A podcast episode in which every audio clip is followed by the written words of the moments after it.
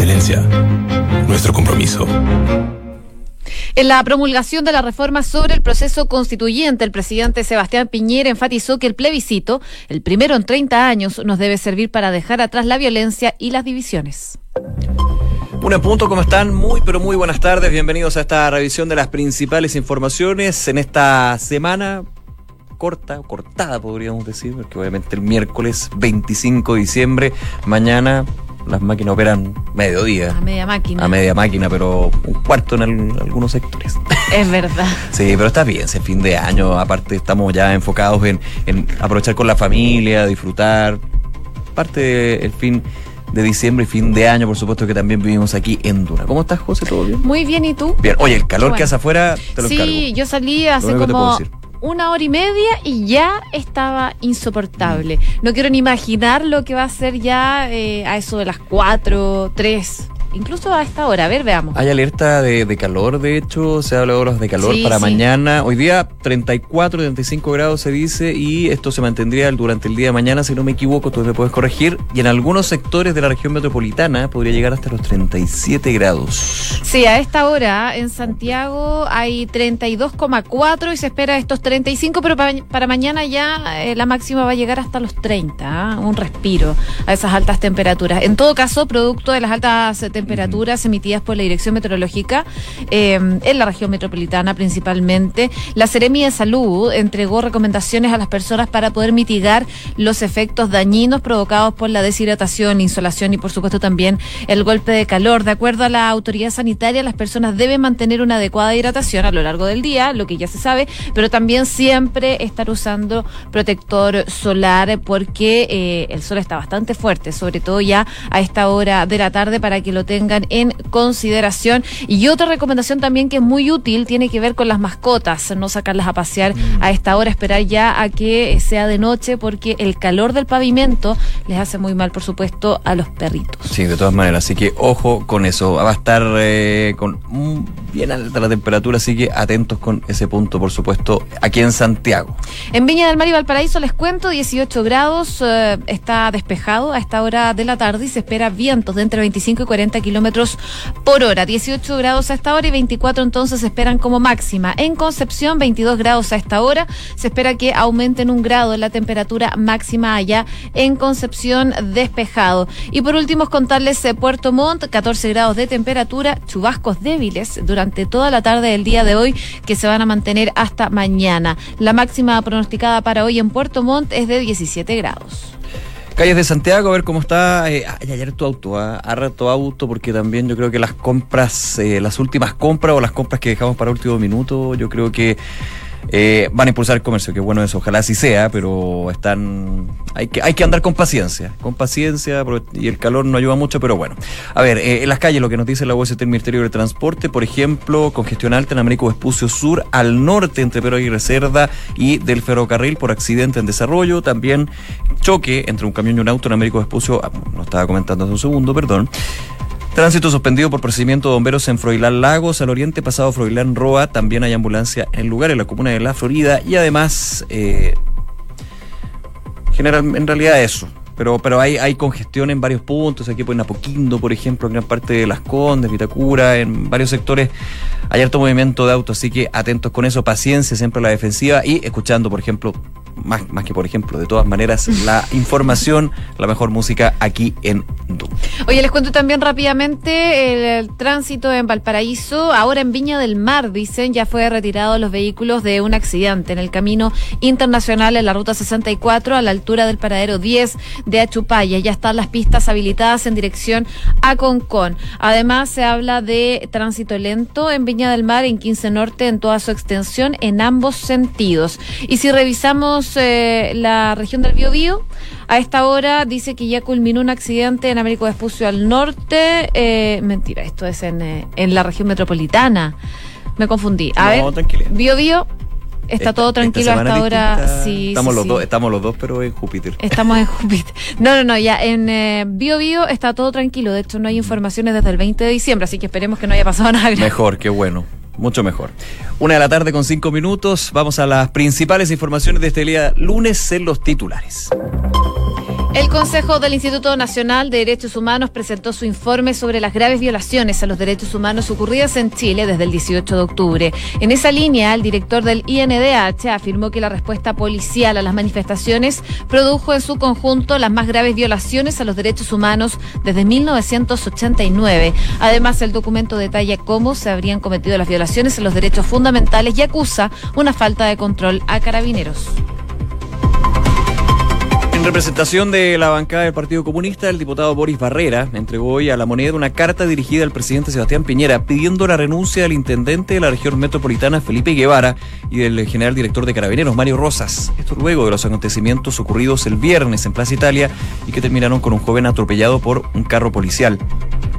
Barrera indicó que en la, misiva le piden a ambas autoridades porque con su política, dicen, el intendente ha permitido que se violen los derechos humanos expresado en estos hechos el viernes pasado. La Corte de Apelaciones de San Miguel revocó la prisión preventiva en que se encontraba Roberto Campos, profesor de matemáticas, indagado por los destrozos en la estación de metro San Joaquín en la línea 5. El docente llevaba casi dos meses en la cárcel de alta seguridad, luego de que se le imputaran los delitos de daño calificado e infracción a la ley de seguridad del Estado, registrados en dicho lugar el pasado 17 de noviembre. Las tasas de los créditos hipotecarios registraron un fuerte aumento y se alejaron aún más de los mínimos históricos anotados a inicios de noviembre. Las tasas de los préstamos de este segmento promediaron 2,10% en la semana del 8 al 15 de diciembre frente al 1,96% anotado la semana anterior. La justicia de Arabia Saudita condenó a muerte a cinco personas por el asesinato de Yamal Khashoggi. La fiscalía confirmó que otras tres personas también fueron sentenciadas por el brutal crimen del periodista perpetrado en el consulado de Estambul en octubre del 2018. Sin embargo, el principal asesor del príncipe Mohammed bin Salman no recibió pena alguna. Renunció el embajador de México en Argentina a semanas de ser acusado de robar un libro en Buenos Aires país señaló que Ricardo Valero se retira por motivos de salud. Además, el canciller mexicano explicó que el diplomático se encuentra en tratamiento neurológico por un tumor cerebral. El gobierno de Venezuela acusó a sectores extremistas de la oposición apoyados de gobiernos extranjeros de asaltar y sustraer un lote de armas de una instalación militar en el sur del país. El incidente, que dejó al menos un fallecido del ejército y varios detenidos, ya que horas después del ejército venezolano logró recuperar las armas sin entregar detalles de los involucrados. Luego de una masiva presentación en el Monumental, el volante Matías Fernández recién se va a incorporar el próximo jueves 26 de diciembre a las prácticas de Colo Colo.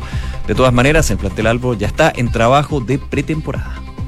Una con ocho minutos, partimos revisando las principales informaciones. Hoy era un día clave porque eh, finalmente se promulgaba la ley que habilita y regula el proceso constituyente, el que va entonces a generar este plebiscito del próximo 26 de abril, este plebiscito de entrada y eventualmente va a generar una convención constituyente en el caso de que los chilenos por lo menos así lo decidan. Ya Bueno, sea convención, convención mixta. constituyente o, o con- convención mixta constituyente. Así si es. es que se aprueba la idea de una nueva constitución. Por supuesto. Bueno, hoy día es clave entonces. eh, Y fue clave porque ya se presentó, ya se promulgó esta ley por parte del presidente Sebastián eh, Piñera, pero en la previa habían eh, dudas respecto a las asistencias a esta ceremonia que se estaba generando en La Moneda. La idea era hacer esta ceremonia a las un cuarto para las 12. eh, la hora se concretó, pero habían dudas respecto a los participantes. ¿Por qué? Porque desde Chile Vamos sabemos que tiene una situación bastante dividida. RN, Bópoli y la UDI no están al parecer en la misma sintonía. De hecho, la semana pasada la UDI había anunciado que iba a congelar su participación en el bloque e incluso hoy día, en la mañana, en la tercera, decían que no iba a llegar la presidenta de la UDI a este evento que se hacía en La Moneda porque la presidenta de la UDI, Jacqueline Bernes Albergue, se encontraba en la región del Biobío. Finalmente, al parecer, pudo encontrar avión de regreso a Santiago y apareció, apareció en esta ceremonia. Pero desde el otro lado de la vereda, desde la oposición, eh, la ADC y el PPD asistieron, los presidentes de esos partidos asistieron a este evento, mientras que eh, otros partidos de oposición como el PS eh, se- y el PC se restaron, y además el Frente Amplio, principalmente el Frente Amplio por los casos de violaciones a los derechos humanos. Así es. también el presidente del Partido Radical, Carlos, Ma- Carlos Maldonado, no, no estuvo presente. Claro, porque el Partido Comunista no lo entendería, no estuvo dentro del pacto, así que evidente que no iba a estar. Eh, Partido Socialista Álvaro Elizalde no llegó. Y también el presidente del Senado, Jaime Quintana. que sí, mm. claro, pero ahí tengo la duda, por, no, no, no había un, todavía una, una, argumentación de por qué, porque es relevante considerando que eh, independiente, si te gusta o no, es un hecho bien... Eh, y fue el presidente de su partido. Claro, fue Heraldo Muñoz, pero, eh, pero fue el presidente de la Cámara de Diputados, el diputado Iván Flores. Bueno, a eso voy. Todavía falta también el argumento porque puede ser que estaba en su distrito, no pudo llegar. Hay varias razones. Puede que no solamente sea una razón de sintonía o no querer aparecer en la foto, como muchas veces sucede en ese sentido. Varias autoridades, como el general director de Carabineros, el presidente de la Corte Suprema, el director de la PDI, ministros varios, de todo ahí en esta promulgación de la reforma constitucional que habilita entonces para el 26 de abril un plebiscito. Esto recordemos también en lo que ha sido eh, la otra vía de discusión, porque el tema de la reforma constitucional para el plebiscito eh, fue casi unánime, podríamos decir, casi unánime lo que fueron las normas transitorias, los proyectos presentados por Renovación Nacional para paridad de género, cuota eh, de cuotas reservadas para pueblos originarios y también eh, la situación de los independientes. Eso ha generado la discusión principalmente en Chile Vamos con lo que tú decías, José, con el congelamiento de eh, la participación en esta colectividad por parte de Chile Vamos. De hecho, cuando se estaban mostrando las imágenes de cuando estaba Jacqueline Van que saludó a algunas personas que estaban ahí, pasa por la triada que era ministro del Interior Gonzalo Blumen, el Lara Raimate de Bópoli y Mario Desbordes pasa directo hacia Felipe Guard. Y, Mario Desbordes se da vuelta a ver, oh, pasó. Lo van a ver en redes sociales, un gran oso, pero que también marca un punto de lo que han sido declaraciones para un lado y para otro. De hecho, el día de hoy el presidente RN, que en algún minuto la presidenta de la UIA tildó de machista las declaraciones contra ella, eh, Desbordes dijo que eh, ella era tiempo de dejar las caricaturas y que había más bien un conflicto artificial que se ha creado. Eso marca de todas maneras lo que sucedió el día de la moneda, pero también hubo palabras del presidente de la República con respecto al tema que los convocaba, esta reforma constitucional, el plebiscito y también el objetivo que se busca con esta eh, iniciativa que se va a concretar el 26 y que de hecho va a tener varias patitas que se van a ir dando durante las próximas semanas. Escuchemos justamente lo que dijo el presidente Piñera hace un ratito solamente en el Palacio de la Moneda. Como decíamos al comienzo, la constitución debe ser el gran marco de unidad, de estabilidad y de certidumbre de las naciones. Para lo cual es fundamental que ella, la constitución, cuente con un amplio y sólido apoyo que le otorgue esa necesaria legitimidad y estabilidad para poder cumplir el trascendental rol que le corresponde en una democracia. Esa es la razón que justifica, que justifica que los acuerdos deban tomarse por amplias mayorías, en este caso dos tercios de los constituyentes. Pero también exige que la deliberación sea serena, pacífica, con respeto mutuo, con una actitud de diálogo, con voluntad de convencer y ser convencido y sobre todo con un ánimo de encontrar los acuerdos que una constitución requiere y necesita. Y para esto se va a requerir mucha Ahí el presidente Sebastián Piñera eh, en este acto en la moneda que incluso el podio tenía un gran lienzo que decía un nuevo Chile. Ahí entonces el presidente Piñera eh, habló de varias cosas y hizo también mucho énfasis en lo que fue la constitución de 1925 y la de 1980. Además eh, sostuvo que la constitución es el gran marco de unidad, esperando también a futuro que esto solucione un poco o aplaque lo que es la crisis social que se vive en nuestro país actualmente. Decía el presidente, nos debe servir para dejar tras la violencia, apuntando al plebiscito. Así que ahí parte de la señal también que se da desde el Ejecutivo con respecto a esto. Claro, y también el mandatario estableció las bases que según él debería tener eh, esta nueva constitución. Por ejemplo, hablaba eh, del valor de la vida, la libertad, la dignidad, la diversidad y el respeto a los derechos humanos de todas las personas. Eh, dice el principio de la familia como núcleo de la sociedad y el reconocimiento de derechos civiles, políticos, económicos, sociales y culturales. Es parte de lo que destacaba el presidente Sebastián Piñera, que a juicio de él principalmente debería tener esta nueva eh, constitución si es que finalmente eso se decide en el plebiscito del 26 de abril. Eh, otro invitado muy importante que estaba ahí era el presidente Ricardo Lagos. Ojo con eso, de hecho en un minuto cuando van a firmar el, proyecto, o sea, más bien el, escrito, el documento para ya promulgar oficialmente esta reforma constitucional, se llama al ministro del Interior, está el presidente Piñera, estaban, la, se llama también a las autoridades como por ejemplo el presidente de la Corte Suprema, también el presidente de la Cámara de Diputados Y el presidente Ricardo Lagos, porque evidentemente, dado su... Eh, su posición de exmandatario también tiene un papel muy relevante acá. Recordemos que la última reforma constitucional que se hizo a la Carta Magna de 1980 tiene justamente la firma de Ricardo Lagos Escobar y el entonces ministro del Interior, Francisco Vidal. Así que obviamente también estuvo ahí. Eh, van a haber declaraciones también que dan entregado en la moneda. Él ha, ha tenido varios análisis con respecto a este proceso constituyente, a todo lo que marca el estallido social, evidentemente. Va a ser bien interesante tener esas declaraciones más adelante. Por supuesto, la vamos a estar revisando aquí en Duna y en Duna.cl. Ahora, ¿qué queda por delante? Recordar, esto, esto es súper importante, de aquí a tres días es el plazo para cambiar de domicilio electoral. Ya se podía desde antes, pero en tres días más hábiles no va a haber más opción de cambiar de domicilio electoral. De hecho, el número de personas que cuando se anunció este pacto por eh, la paz y una nueva constitución han, ido, han entrado al sitio web del servicio electoral para cambiar de domicilio han sido miles, miles. Me sumo, yo me cambié de hecho porque... Ah, sí. Sí, pero no me cambié hace como tres elecciones, entonces dije voy a aprovechar. Ya. Y eh, es un punto, va a haber mucho tema con respecto a la información, la difusión, ya hay un sitio web que se está habilitando por parte del Ejecutivo para justamente eh, solventar esa info que va a ser muy necesaria para llegar informados, marca la redundancia, a votar que es clave justamente en un proceso tan importante que en más de 30 años nos había dado como un plebiscito. Recordemos que hay muchos que recuerdan el último plebiscito, hay varios que pueden votar ahora que no vivieron esa experiencia. Así es, y es fundamental. Vamos a ver qué sale de eso. Y ojo también con la, los proyectos aparte en cuanto a la reforma de la Constitución, porque recordemos que mm. se quiere agregar eh, las cuotas para independientes, para indígenas y eh, la ingeniería y para paridad de género.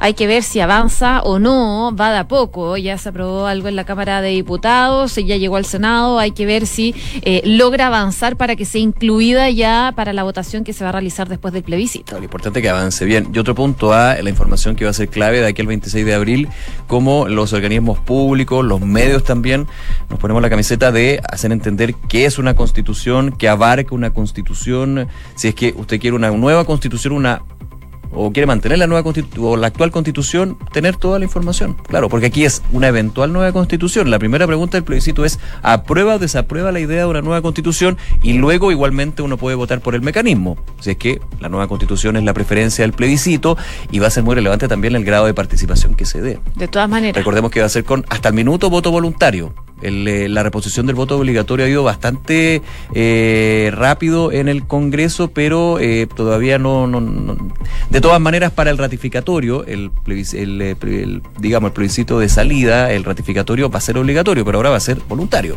Sí. Como se mantiene hasta ahora el sistema de eh, inscripción, inscripción automática y voto voluntario. Así que hay de todo un poco, toda la información, por supuesto, el análisis, la profundidad, temas muy relevantes que tratamos aquí en Duna y también, por supuesto, también en Duna Duna.cl. Una con 18. Escuchas Noticias en Duna con Josefina Stavrakopoulos y Nicolás Vial. Y esta mañana hubo declaraciones del Instituto Nacional de Derechos Humanos, eh, lo hizo Sergio Mico, eh, su director, en donde hablaba de un informe que anuncia graves violaciones a los derechos humanos ocurridos en Chile desde el 18 de octubre. Esta información no es nueva, pero sale a reafirmar eh, otras posturas que había tenido también el INDH anteriormente. Por ejemplo, habla que la respuesta policial a las manifestaciones sociales produjo en su conjunto las más graves violaciones a los derechos humanos desde 1989. También eh, la autoridad del organismo dijo que el INDH afirma que en el periodo que dura este informe se han cometido múltiples y graves violaciones a los derechos humanos, no tratándose de hechos aislados o simples excesos. En este sentido, dice, han constatado por parte de carabineros conductas que se reiteran en el tiempo y en espacio. Es un duro informe eh, que da el INDH el día de hoy con declaraciones que llaman mucho la atención respecto de Sergio Mico. Hay un contexto también donde se suma, como ha sido en otros informes, donde se habla de la situación de violencia delictual, las agresiones también a las autoridades, pero el director del INDH especificaba bien que cuando se hablaba de violaciones a los derechos humanos se hablaba de cuando hay agentes del Estado involucrados, que no así, evidentemente, no dejan en segundo plano lo que es la violencia, los delitos que se dan para otros, sí también eh, ir en contra de derechos fundamentales de otras personas. Eh, hablaba de que en este periodo que abarca el informe del Instituto Nacional de Derechos Derechos Humanos, eh, se produjeron las más graves violaciones de los derechos humanos desde 1989. Son 109 páginas del informe y de hecho ya se está a la espera de que haya una, obviamente no se va a ver ahora porque estábamos totalmente pendientes de la actividad con esta reforma constitucional para el plebiscito, una declaración por parte de, nos imaginamos, la eh, subsecretaria de Derechos Humanos Lorena Recabarren, como ha sido la vocería del gobierno con respecto a los informes de Human Rights Watch, también Amnistía Internacional y la... Eh, me falta la Comisión Interamericana de Derechos Humanos Sí. y la ONU. Y en la este ONU caso. también. Sí. Oye, escuchemos las declaraciones de Sergio Mico durante esta mañana. Esto fue lo que dijo. Con respecto al derecho a la vida, el Instituto ha presentado cinco querellas individuales por homicidio consumado, donde existan antecedentes fundados para sindicar responsabilidades de orden penal a integrantes de carabineros, el ejército y la armada. Además, a esa fecha, se habían presentado otras 12 querellas por homicidio frustrado en favor de 20 víctimas, las cuales también se dirigen en contra de agentes del Estado. En relación a la integridad personal, ha destacado el alto número de personas que han resultado con daño, trauma o estallido ocular por haber sido, muchas de ellas, impactadas por municiones de escopetas antidisturbios que los agentes de carabineros utilizan para el mantenimiento del orden público. Parte, Ahí, ah, las declaraciones de Sergio Mico durante esta mañana y destacar en todo caso que ya desde la ONU salieron a respaldar este informe del Instituto Nacional de Derechos Humanos sobre violaciones a los derechos humanos. Lo hizo la eh, jefe de la Oficina de Derechos Humanos de Naciones Unidas para las Américas del Sur, Jan Yarab, luego de que el instituto revelara este reporte anual en el que afirma que la respuesta policial a las manifestaciones sociales que comenzaron el 18 de octubre produjo en su conjunto las más graves violaciones a los derechos humanos desde 1989. Y lo que decía entonces la jefa de la Oficina eh, de Derechos Humanos, desde esta oficina que es dirigida por Michelle Bachelet, dice saludamos el informe anual del INDH, el informe por supuesto más completo de todos con gráficos contundentes que corroboran los hallazgos sobre la utilización indiscriminada de la fuerza en contra de los manifestantes pacíficos. Fue lo que dijo entonces a través de su cuenta de Twitter eh, esta